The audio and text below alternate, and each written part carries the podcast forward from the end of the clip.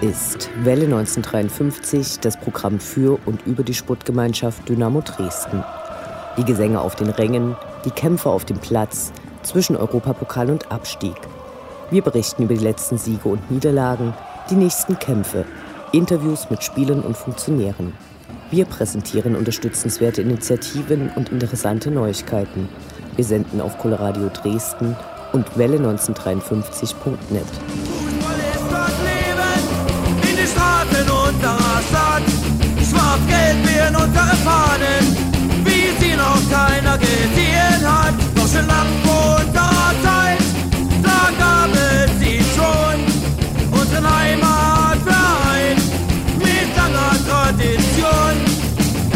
Waren viele Fans unglücklich über die Niederlage gegen Hannover, wird der letzte Sonntag als Feiertag in die Dynamo-Annalen eingehen. Nach 21 Jahren bekam Aue im Wald endlich die Packung, die sich jeder gewünscht, aber niemand so zu erhoffen gewagt hatte. 1 zu 4. Wir müssen nie mehr nach Aue. Nun wurde auch bekannt, wie mit der K-Block-Sperre umgegangen werden soll, zumindest was die Tickets für die K-Block-Jahreskarteninhaber angeht.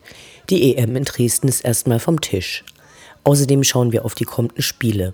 Das alles und mehr jetzt in der 55. Ausgabe von Welle 1953 mein Name ist Anne Vidal, sportfrei. Gemeinsam sind wir sind unschlagbar, nur der Aufstieg unser Ziel. Das ist dein Inhaus. Kontermöglichkeit, Schnetzler, Schnetzler alleine, Schnetzler muss das Tor machen, Tor, Tor, Tor, Tor, Tor.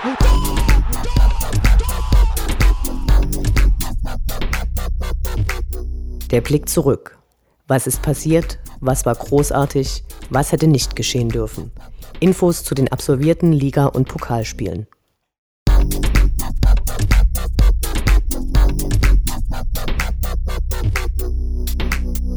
Einundzwanzigster Spieltag, 19. Februar, Sonntag 13.30 Uhr, SGD gegen Hannover 96. Nach zwei Spielen ohne Dynamo-Tor gab es mal wieder eins. Leider machten die Gäste zwei. Hannover erklärter Aufstiegsaspirant. Der reiche Westen gegen den armen Osten, der nur ein Drittel des Mannschaftsetats zur Verfügung hat. Im Hinspiel hatte das Dynamo aber fulminant gelöst, sodass die Hoffnungen der Fans doch groß waren, dass eine Wiederholung gelingen könnte. Vor dem Spiel wurde ein Flugblatt mit einem Text von Capolemi verteilt, dessen Überschrift auch das Titelblatt des Zentralorgans zierte. Die Realität im Blick behalten. Der Klassenerhalt ist unser Ziel eine klare Absage an die Bundesliga-Träume und eine sehr deutliche Kritik am Rumgemeckere und einer vollkommen überzogenen Erwartungshaltung. Stattdessen der Aufruf zur Unterstützung der Mannschaft. Mitmachen, statt sich schmollen zurückzulehnen, wenn mal was verloren geht, sei es ein Pass oder ein Spiel. So weit oben hatten ja schließlich die wenigsten die Mannschaft erwartet. Hannover war das erste Mal zu einem Punktspiel zu Gast, entsprechend gut war der Gästeblock gefüllt. Vor dem Spiel wurde ein großes Banner Willkommen zurück Mark Wachs aufgehangen. Im K-Block wurde diesmal nichts fürs Stadion oder die Gästefans, sondern für den eigenen Block gezeigt. 101% Stimmung für Dynamo und 90 Minuten durchdrehen sollten die Botschaft unterstützen. Hannover präsentierte sich auf dem Feld dem Tabellenplatz entsprechend. Immer wieder kamen sie zu Großchancen, die glücklicherweise nicht reingingen. Sie ließen sich von der druckvollen Spielweise der Dynamos in der ersten Hälfte kaum beeindrucken und spielten quasi ihren Stiefel durch. Diese mit teils ruppigen Einlagen gepaarte Spielweise kam letztendlich zum Erfolg, auch wenn sie den Hannoveranern fünf gelbe Karten einbrachte. Brilliert haben sie nie, aber eben das Spiel gewonnen. Danach sah es anfangs nicht aus. Der engagierte Beginn von Dynamo stimmte hoffnungsvoll. Gerade zu Beginn der ersten Hälfte rollte Angriff auf Angriff und Chancen ergaben sich in schneller Folge leider ohne Torerfolg. Das Publikum zog selbst auf den Sitzplätzen ordentlich mit. Besonders stark waren Erik Berko, Niklas Kreuzer, Niklas Hauptmann, allein es gab keine Tore. Ecke nach Ecke wurde herausgespielt, aber es brachte nichts. Trotzdem lag Hoffnung in der Luft, es machte Spaß, diesem Spiel zuzusehen.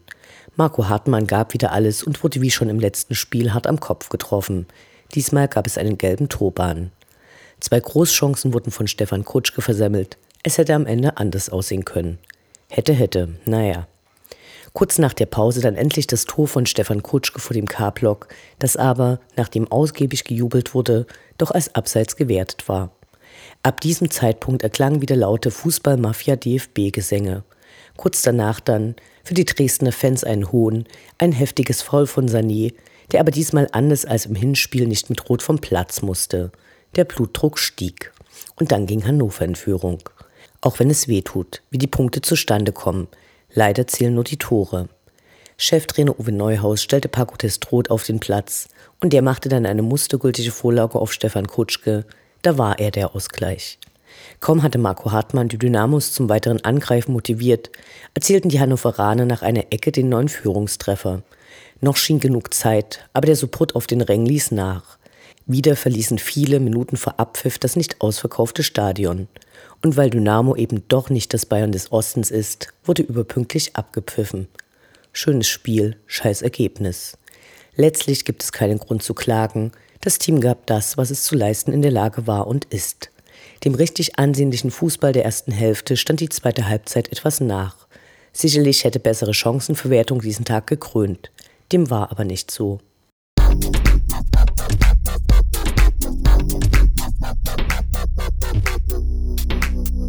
22. Spieltag, 26. Februar, Sonntag 13.30 Uhr, FC Erzgebirge Aue gegen die SGD.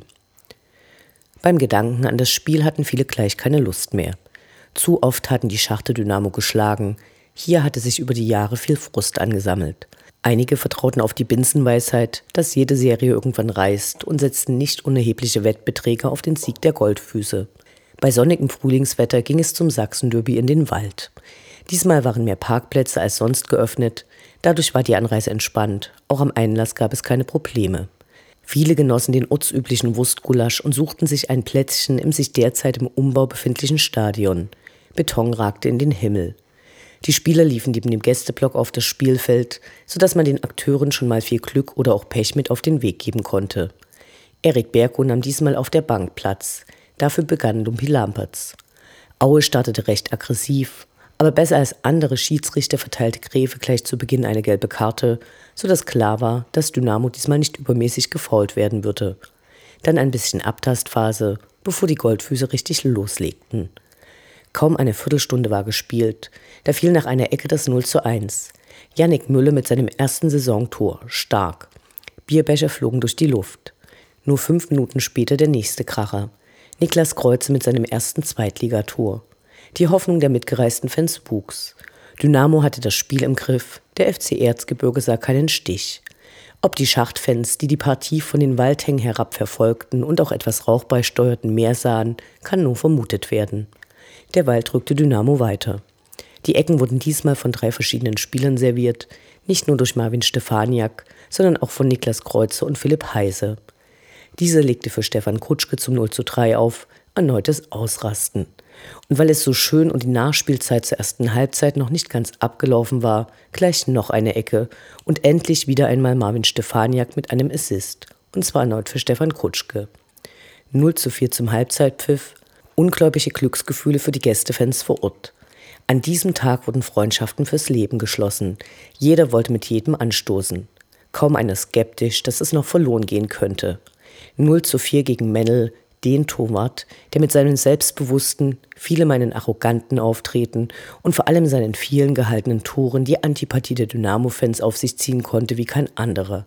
Für alle ein inneres Blumenpflücken. Nach dem Wiederanpfiff war das dann leider irgendwie vorbei. Der FC Erzgebirge kam zu Chancen, Dynamo schwer ins Spiel. Dann versuchte Marco Hartmann einen Ball im eigenen Strafraum zu klären. Ob das elfmeterwürdig war, sei dahingestellt. Ein Tor als kleiner Trost für die Gastgeber. Leider ist Marco Hartmann damit im nächsten Spiel gesperrt. Die Heimfans stellten ihren Support ein und rollten die Fahnen zusammen. Stattdessen ein Banner mit der Aufschrift Vorstand raus. Derweil sangen die Fans im Gästeblock. Ein neues Lied wurde geübt. Leider ist das Versmaß wieder recht holprig. Wenn der ganze K-Block singt und den Gegner in die Knie zwingt, peitschen wir schwarz-gelb vor, auf Dynamo noch ein Tor. Vielleicht klingt es ja besser, wenn es denn dann alle können. Der für Stefan Kutschke eingewechselte Paco Testroth kam zu einer Großchance, leider nicht genutzt. Die zweite wurde ihm als Abseits abgepfiffen. Vielleicht ja dann beim nächsten Spiel. Die Minuten rannen dahin und voller Inbrunst erklang, nie mehr nach Aue. Wir fahren nie mehr nach Aue. Den Schachten gelang kein Tor mehr und der Jubel war übergroß.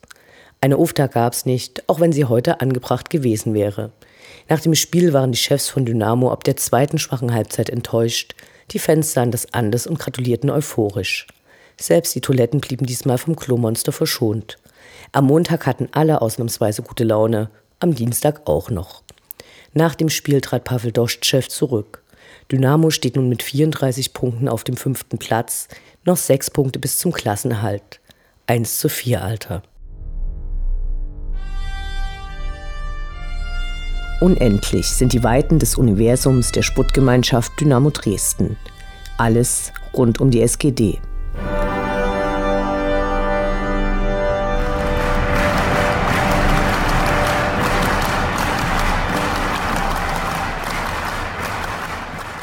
Die Stadt Dresden hatte sich ja als Austragungsort für die EM 2024 beim DFB beworben.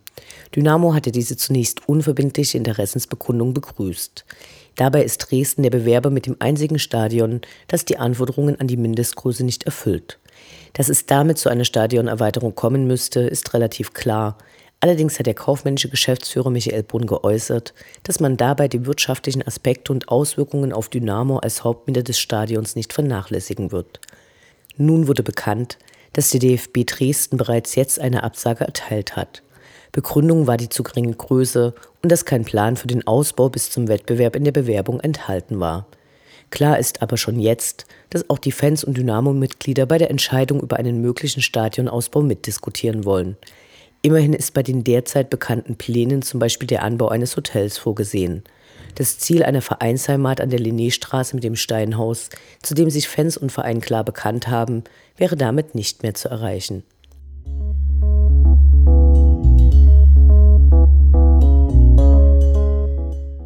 Heute Morgen begann langfristig der Kartenvorverkauf für das Heimspiel gegen Heidenheim, das am 5. April, also an einem Mittwoch um 17.30 Uhr angepfiffen werden wird. Bei diesem Spiel bleibt der K-Block wegen einer Strafe des DFB geschlossen. Den Jahreskarteninhabern des K-Blocks wird dabei gleichzeitig mit den Mitgliedern ein Vorkaufsrecht eingeräumt. Ein Rabatt oder ähnliches ist dabei aber nicht vorgesehen. Dies bleibt unverständlich, zumal sich im K-Block so manche mit kleinem Geldbeutel finden. Immerhin wurde vom DFB dem Antrag von Dynamo stattgegeben, dass die K-Block-Sperre erst bei diesem Spiel greift und nicht bei den attraktiveren Partien gegen Union, Hannover oder Kaiserslautern. Zum Umgang und Prozedere gab es diverse Vorschläge, wie zum Beispiel die Gästefans, von denen nur weniger erwartet werden, irgendwo anders hinzusetzen. Dies ist aber aufgrund der Vorschriften hinsichtlich Fantrennung und Ähnlichem nicht möglich. Außerdem steht es jedem Verein gut zu Gesicht, immer mindestens 10 Prozent des Kartenkontingents den Gästen zur Verfügung zu stellen. Schließlich wollen wir nicht demnächst erleben, dass ein Verein uns weniger Karten gibt, weil sie eine DFB-Strafe gefangen haben. Nun hat aber Heidenheim erklärt, dass sie auf die ihnen eigentlich zustehenden Sitzplätze verzichten und nur den Gästestehblock in Anspruch nehmen werden. Danke dafür. Dies bedeutet, dass im Sitzplatzbereich gegenüber dem K-Block sehr viel mehr Plätze als sonst für Dynamo-Fans zur Verfügung stehen, weil auch die Puffer entsprechend verkleinert werden können. Nun bleibt abzuwarten, ob das Spiel aufgrund der äußerst fanunfreundlichen Ansetzungszeit ausverkauft sein wird oder ob jeder eine Karte bekommt, der eine möchte.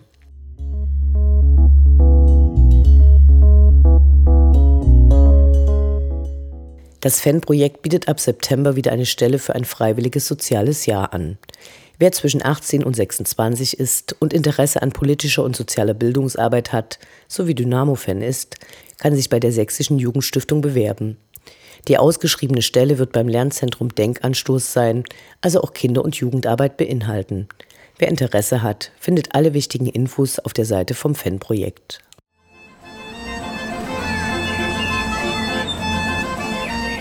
Wir Fans bleiben Dynamo treu.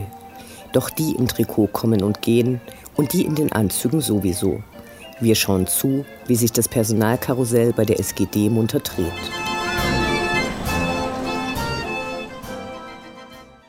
Nach den Vertragsverlängerungen von Marco Hartmann und Ralf Minge gibt es weitere gute Nachrichten. Niklas Kreuzer hat seine Vertragsverlängerung für die nächsten zwei Jahre unterschrieben, und zwar für die erste und zweite Liga. Er ist immerhin auch schon das dritte Jahr hier. Beim letzten Auswärtsspiel gelang ihm ein überragendes Tor. Wir freuen uns sehr. Ausrufezeichen!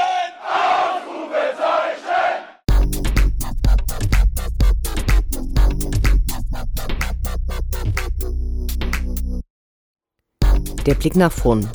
Die nächsten Spiele, die nächsten Termine. Hoffnung und Zuversicht. Niederlage oder Ufter.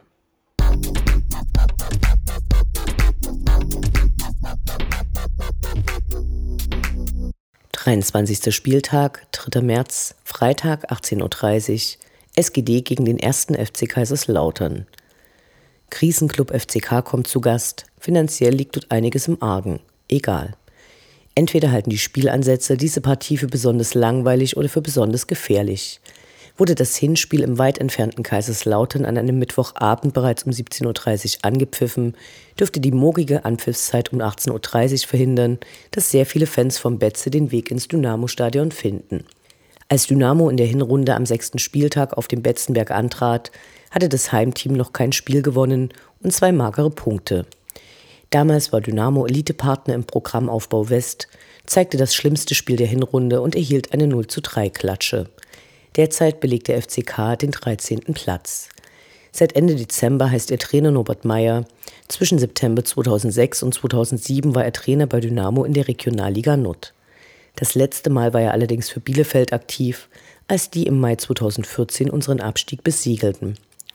Kapitän Marco Hartmann ist leider nach seiner fünften gelben Karte, die er im Spiel gegen den Schacht erhielt, gesperrt. Alles, was wir uns wünschen, ist, dass die Lauterer nicht wieder auf unsere Kosten ihr Torkonto aufbessern.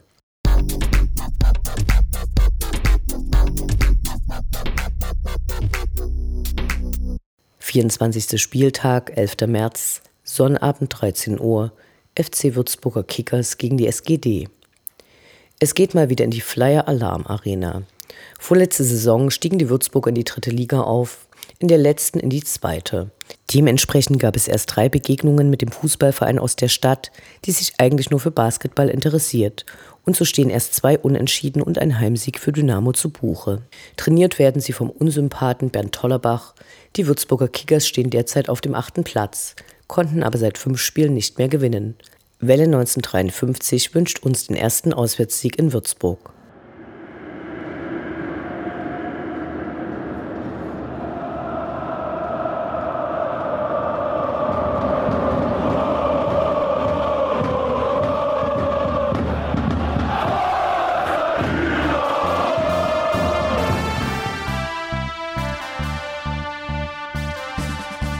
Das war Welle 1953, das Programm für und über die Sportgemeinschaft Dynamo Dresden.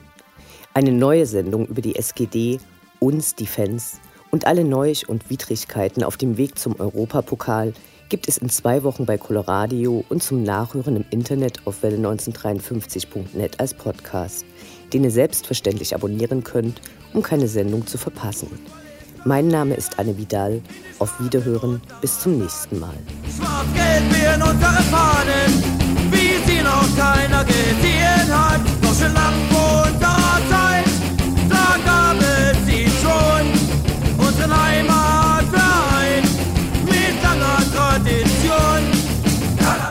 Wie baut man eine harmonische Beziehung zu seinem Hund auf? Puh, gar nicht so leicht. Und deshalb frage ich nach, wie es anderen Hundeeltern gelingt, beziehungsweise wie die daran arbeiten. Bei Iswas Dog reden wir dann drüber. Alle 14 Tage neu mit mir, Malte Asmus und unserer Expertin für eine harmonische Mensch-Hund-Beziehung, Melanie Lippisch. Iswas Dog mit Malte Asmus. Überall, wo es Podcasts gibt.